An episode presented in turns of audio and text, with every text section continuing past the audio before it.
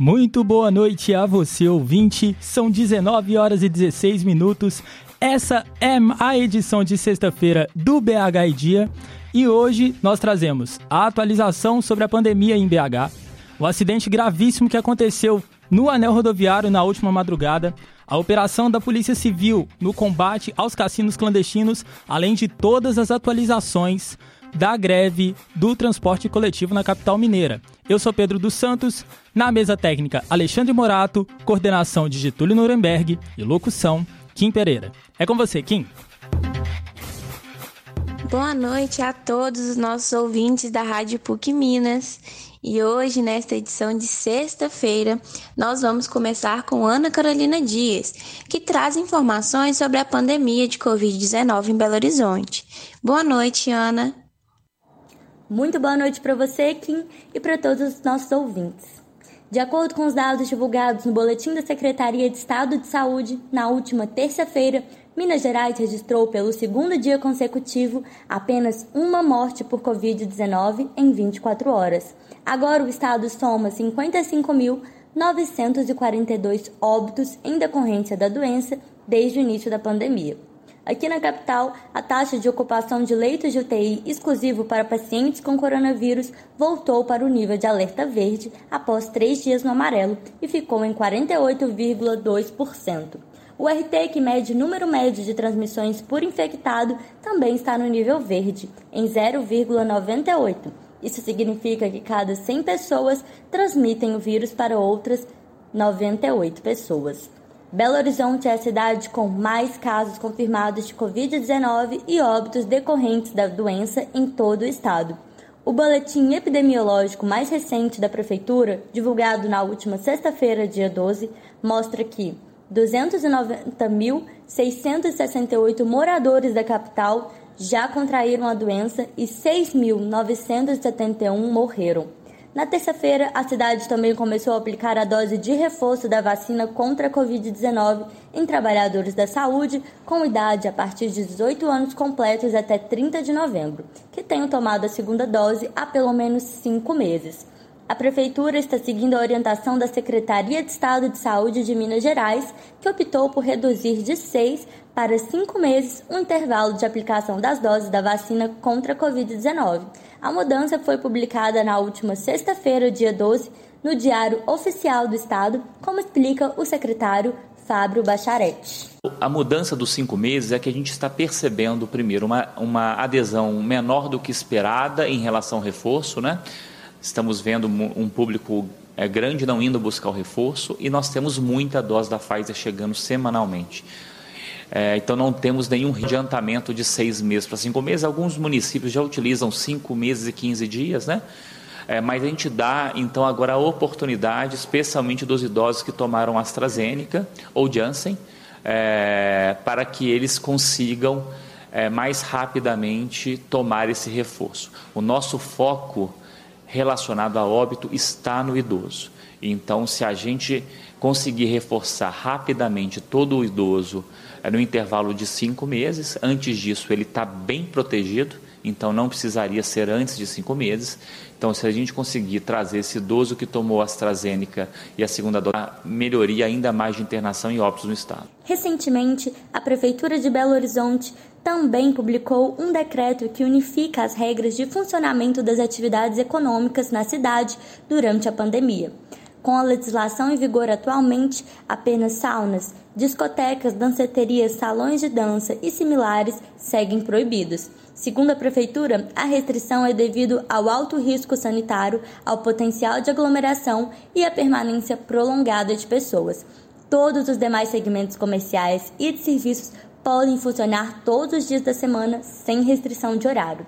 O decreto 17.763 reúne normas de diversas publicações desde março do ano passado, com o objetivo de simplificar o regramento.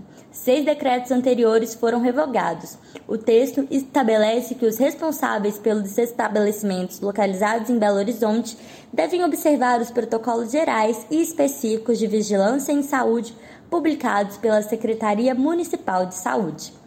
Além disso, é da competência do Comitê de Enfrentamento à Pandemia de Covid-19 acompanhar a evolução da doença na capital.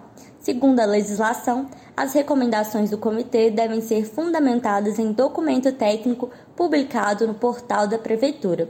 E essas foram as atualizações sobre os desdobramentos da pandemia na capital. Eu volto com você, Kim. Agradecemos muito a Ana Carolina pelas informações e é sempre importante lembrar que, apesar da flexibilização do comércio e das campanhas de vacinação, nós ainda estamos enfrentando uma pandemia. Em Belo Horizonte, menos de 30% dos jovens entre 20 e 30 anos estão imunizados, e é uma taxa muito baixa perto do esperado. Então, ouvinte, se você ainda não se vacinou ou conhece alguém que não aderiu às campanhas de vacinação, não se esqueça que vacinas salvam vidas e, em breve, trarão as nossas vidas normais de volta. E agora nós vamos ouvir o repórter João Marcelo, que acompanhou um acidente grave no anel rodoviário entre uma van e um caminhão nessa madrugada de sexta-feira. Boa noite, Kim. Boa noite a todos que nos escutam. Nessa madrugada de quinta para sexta-feira, aconteceu um acidente gravíssimo no anel rodoviário, na altura do bairro Engenho Nogueira, na região da Pampulha. Segundo a Polícia Militar Rodoviária, uma van bateu na traseira de um caminhão que estava parado na rodovia na faixa da esquerda por problemas mecânicos. A colisão foi no quilômetro 467, perto da loja elétrica, no sentido Vitória. O caminhão perdeu uma das rodas e, de acordo com o condutor, o local foi sinalizado com um triângulo. Chovia no momento do acidente. Ainda segundo a PMR, eram 12 pessoas na van, sendo dois motoristas e 10 passageiras, parentes e amigos. Elas estavam indo para o Aeroporto Internacional Tancredo Neves, em Confins, onde embarcariam para Foz do Iguaçu. Há informações, ainda não confirmadas, de que elas teriam saído de Joatuba, na Grande BH. Três pessoas morreram no local, e uma delas a caminho do Hospital João 23, na região centro-sul de Belo Horizonte.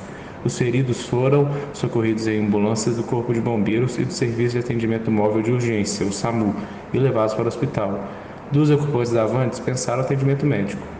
Segundo o Corpo de Bombeiros, duas vítimas estavam presas às ferragens. Os mortos foram retirados do veículo após a perícia da Polícia Civil e os corpos foram levados ao Instituto Médico Legal da capital.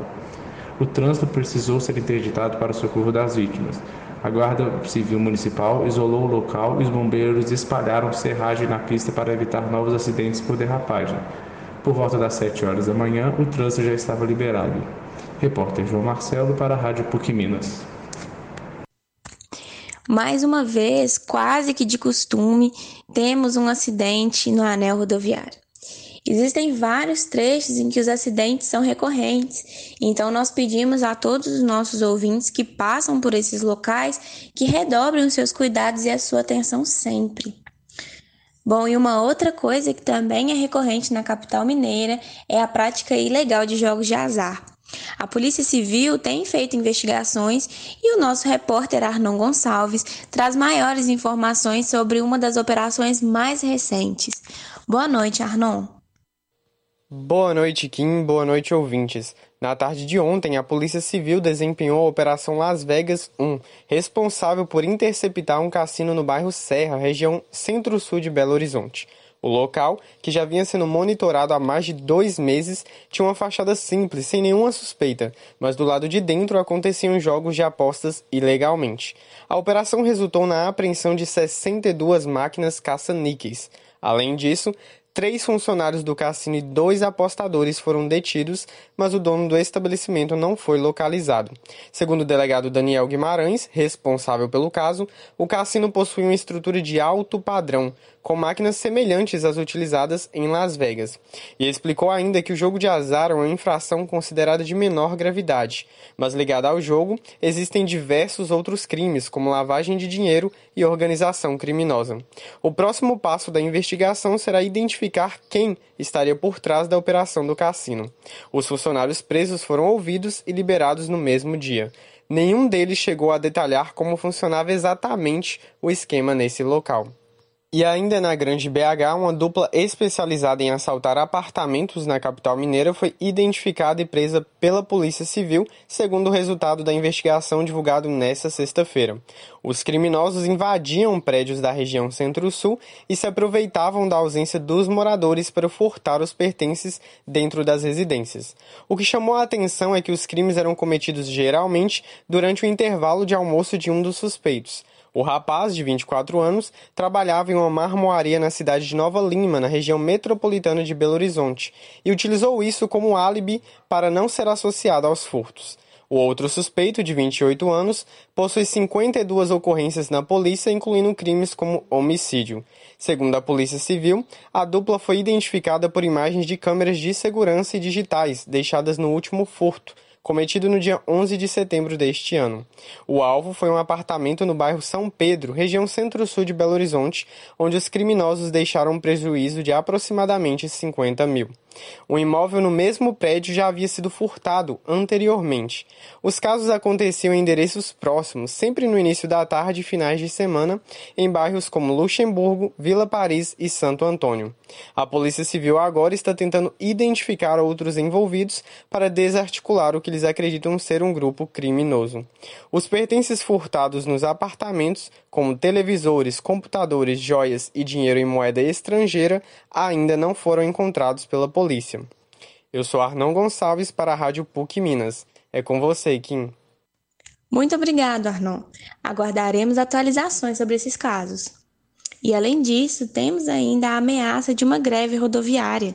Quem conta tudo pra gente é Pedro dos Santos. Boa noite, Pedro. Boa noite. A partir da próxima segunda-feira, os motoristas de ônibus de Belo Horizonte podem parar suas atividades. Quem confirma a paralisação é o Sindicato dos Trabalhadores Rodoviários de Belo Horizonte. A categoria anunciou o estado de greve em assembleia realizado no último dia 11, em reivindicação há dois anos sem ajuste salarial e diversas tentativas frustradas de negociação com os empresários. De acordo com o presidente do sindicato, Paulo César da Silva, as empresas responsáveis pelo transporte público na capital sequer apresentaram propostas alternativas às reivindicações, o que causou o estado de greve. Em entrevista concedida à Rádio Tatiaia na manhã de ontem, Paulo César afirma que a situação dos trabalhadores é cada vez mais complicada. É, a gente, há mais de dois anos, né, é, sem reajuste, né, o trabalhador rodoviário vem sofrendo aí como linha de frente, né, transportando o profissional da saúde, o profissional da segurança pública, profissional do supermercado. E no momento agora, é, fizemos a nossa parte, né? E no momento agora crucial das nossas negociações é, é vem é, oferecer um ajuste zero. É inaceitável isso aí, né? Porque é, o trabalhador está como um barril de pólvora, né? É o que vem acontecendo aí que tem trabalhador, nós está faltando comida na lata deles, está faltando alimento nas latas. Então a gente entende que se está ruim, né, para o setor empresarial, imagine para o trabalhador que é assalariado. Então, eu venho aqui dar o recado e mostrar para as autoridades que eh, nós temos essa dificuldade. A cada dia, minha psicóloga lá do sindicato atende, em média, 11 trabalhadores eh, com problemas psíquicos. Né? A gente entende que já é mais um problema social até, né? que não é simplesmente uma negociação entre empresa, empresário e setor de mão de obra, não. É mais é uma questão social mesmo. Estamos sofrendo muito e a categoria, em última assembleia, deliberou o estado de greve permanente para que a categoria seja valorizada. Não se sabe ao certo se a paralisação afetará também o transporte coletivo da região metropolitana, mas uma coisa é certa: ao menos 30% da frota deverá continuar rodando nas ruas de BH, conforme diretrizes da Lei nº 7.783, a qual dispõe sobre o direito à greve no país. Resta saber quanto tempo irá durar esse recesso e se os consórcios resistirão à pressão colocada. Para o BH em Dia, repórter Pedro dos Santos. A dica é que, dentro do possível, os nossos ouvintes se programem para uma segunda opção de transporte.